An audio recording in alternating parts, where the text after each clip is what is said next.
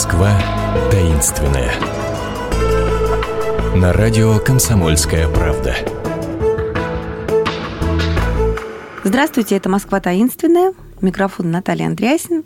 И сегодня мы с вами отправимся посмотреть на ВДНХ.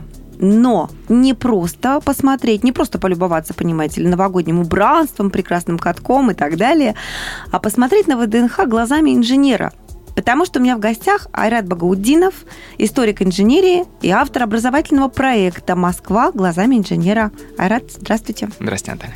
На этой экскурсии у вас есть фишка, а я, надо сказать, что была на этой вашей экскурсии по ВДНХ. Очень рад. Э, она совершенно необычайна э, хотя бы тем, что вы поднимаете гостей по узким, закрытым от обычных людей лесенкам на крышу главного павильона. Да, совершенно верно. А, значит, э, действительно, нам интересно это с двух точек зрения. Во-первых, поднимаясь сюда на крышу, мы можем посмотреть на то, как устроены всевозможные эти вот пазухи, вот эти внутренние лестницы в павильоне, которые созданы за счет того, что образуется свободное пространство между конструкциями. А во-вторых, конечно, с крыши очень красивые виды. Можно внимательно осмотреть всю площадь Дружбы народов, а, главные павильоны. Так что приглашаю всех и разобраться с устройством павильона и полюбоваться видами. А там что-то необычное в устройстве этого павильона? Это его называют э, братом сталинских ну, высоток? Ну, это вот, знаете, я не знаю, называют ли, я, по крайней мере, его называю младшим братом сталинских сестер, потому что действительно, хоть и на первый взгляд этот павильон э, кажется каменным, каким-то таким э, с античными ассоциациями, колоннами и так далее. Но на поверку он оказывается очень э, по тем временам, на середину века, э, передовым инженерным сооружением. Внутри него огромный стальной каркас, общая высота его около 100 метров вместе со шпилем и со звездой. То есть он примерно, то есть он устроен как сталинские высотки, ну а по высоте примерно в полтора-два раза ниже, чем средняя высота сталинских высоток. При этом шпиль у него тоже огромный, 30 метров. Это как у МИДа, например, вот, которую сейчас сняли, uh-huh. там и других, только у МГУ шпиль побольше. И звезда там тоже шестиметровая, чуть поменьше, чем звезда на сталинских высотках. То есть это совершеннейший вот младший братишка, э, можно сказать, это самая восьмая высотка, которую все так ищут, говорят, то дворец советов, ну, у нас с вами передача про это была, да? Вот можно сказать, что это восьмая высотка.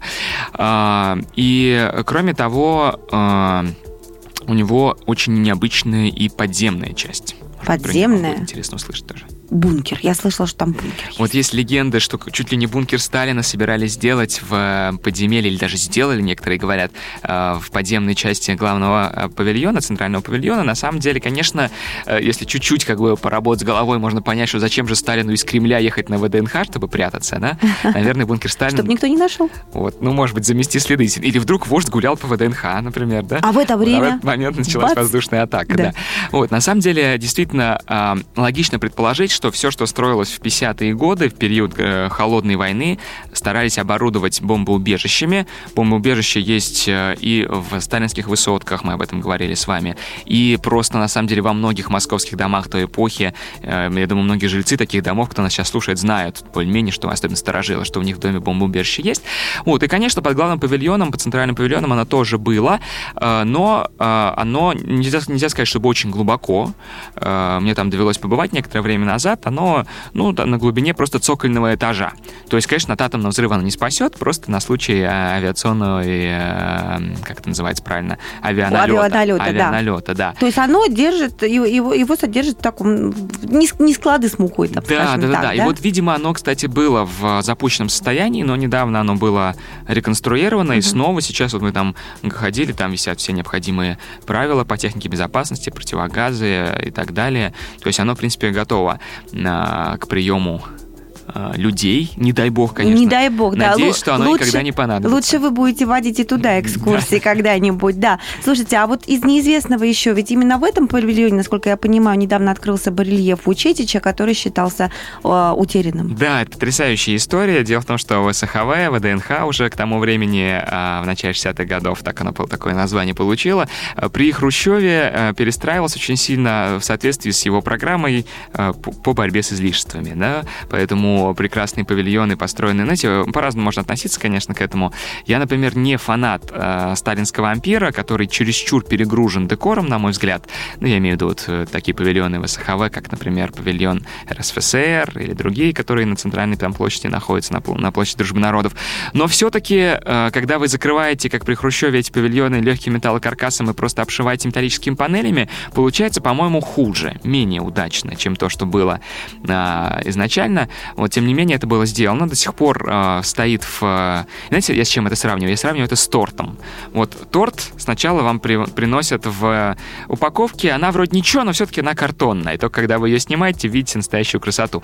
Вот, там то же самое. Э, если э, вот до сих пор в этой коробке стоит павильон э, Казахстана, который советский, поздние советские годы был черной металлургией, сняли эту коробку с э, Азербайджана, с Поволжья, и поэтому сегодня, гуляя там, мы видим, что э, есть некие такие белые леса, а внутри них, если посмотреть поглубже, мы видим прекрасные изразцы, напоминающие какую-то мечеть средневековую, павильон Азербайджан. Ну вот такая история случилась и с центральным павильоном. Он э, утерял свои замечательные э, фрески, которые были в нишах, изображали советских людей, которые занимаются разными родами деятельности, и скульптуры, которые сделал Матвей Манизер, всем хорошо известный, я думаю, мы о нем говорили в рамках нашей передачи про метро. А, в том числе закрыли а, фальш-стеной огромный горельеф а, Евгения Вучетича, который всем хорошо известен как автор скульптуры «Родина-мать» в Волгограде, например, и он был главным скульптором выставки. Горельеф огромный имеет площадь, ну, что-то порядка там четверти футбольного поля, ну, может быть, я сейчас преувеличу, ну, порядка пятой, шестой части. То есть потерять его было сложно, но, тем не менее, он был утерян на долгие десятилетия. Кто-то, конечно, знал о его местонахождении, но как-то это не было так э, широко известно, не широко не освещалось. И вот в процессе реконструкции, которая началась в 2014 году, и которую до сих пор вы видите на ВДНХ, э, он был обнаружен, это была, конечно, удивительная находка, он был э, в неплохом состоянии, немножко нуждался в реставрации, эта реставрация производилась следующие года полтора, и вот буквально полгода назад он был открыт в отреставрированном виде, называется он Э, имеет сложное название «Советскому народу, знаменосцу мира слава». Э, ну и, конечно, можно там много чего интересного найти. И э, флаг с портретом Ленина, на котором когда-то, кроме Ленина, были еще Сталин и Маркс, но, их двоих убрали. Сталина понятно почему, а Маркса убрали для симметрии.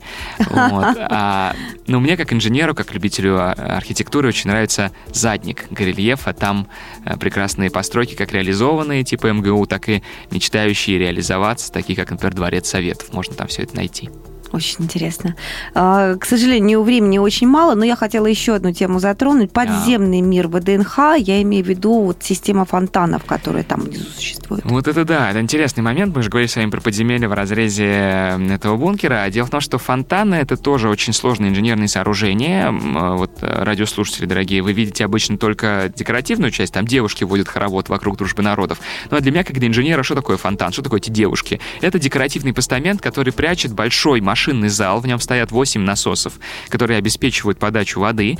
А, но помимо, чтобы эти насосы получали электричество, нужно, чтобы к ним, э, около них был трансформатор, трансформаторная подстанция. А, где ее поместить? Там она под фонтан не помещается. Вот было сделано специальное подземное помещение под павильоном РСФСР, который там же рядом с фонтаном стоит, слева от центрального павильона. И а, был сделан подземный тоннель, переход, который соединял этот трансформаторный зал и машину машинный зал. Кроме того, в трансформаторном зале находятся еще и такие аналоговые компьютеры, как мы их называем, реле, которые управляли струями фонтана. Это сейчас он статичный, к сожалению. Я вот все разговариваю с руководством ВДНХ про то, что если уж реконструкция идет, давайте фонтаны восстановим, как были. Потому что раньше у них был, они были танцующие, у них был рисунок струй длиной, такой шоу длиной полтора часа. И вот эти самые компьютеры под павильоном РСФСР управляли этим самым рисунком струй. Ничего Надеюсь, себе, с самого начала, как да, только вот это было построено. года, да. Красота, наверное, неописуемая была. Во время вашей экскурсии вы еще водите на одну крышу, это павильон сельскохозяйственный.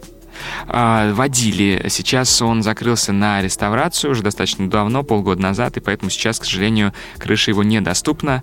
Поэтому ждем, ждем, когда к чемпионату мира 2018 года будет отреставрирована и открыта в полном объеме территория, я надеюсь, и снова сможем а, делать такие уникальные доступы и осматривать такие уникальные сооружения, каковыми является главный павильон, и павильон механизация. Это действительно уникально, уникальная возможность. Но я напоминаю, что на сегодня уникальная возможность есть подняться с вашей вашим проектом на крышу главного павильона, того самого, который, в котором открыли э, горельеф работы в Учетиче. Сколько времени длится экскурсия? Так, для ориентира все-таки зима, да, да, да, да, полтора часа у нас длится экскурсия, но мы обогреваемся в середине экскурсии как раз внутри э, главного павильона, поэтому не бойтесь замерзнуть, приходите с удовольствием по выходным. Приходите, выбирайте экскурсию себе по душе, если нет, то какую-нибудь другую, не сидите дома, помните, что ВДНХ называлась советским Версалем, и посмотреть на это не только с точки зрения истории, но и с точки зрения э, инженера, коим вы, может быть, не являетесь, но вам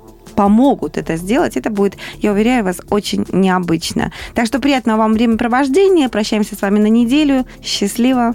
До свидания. Москва таинственная.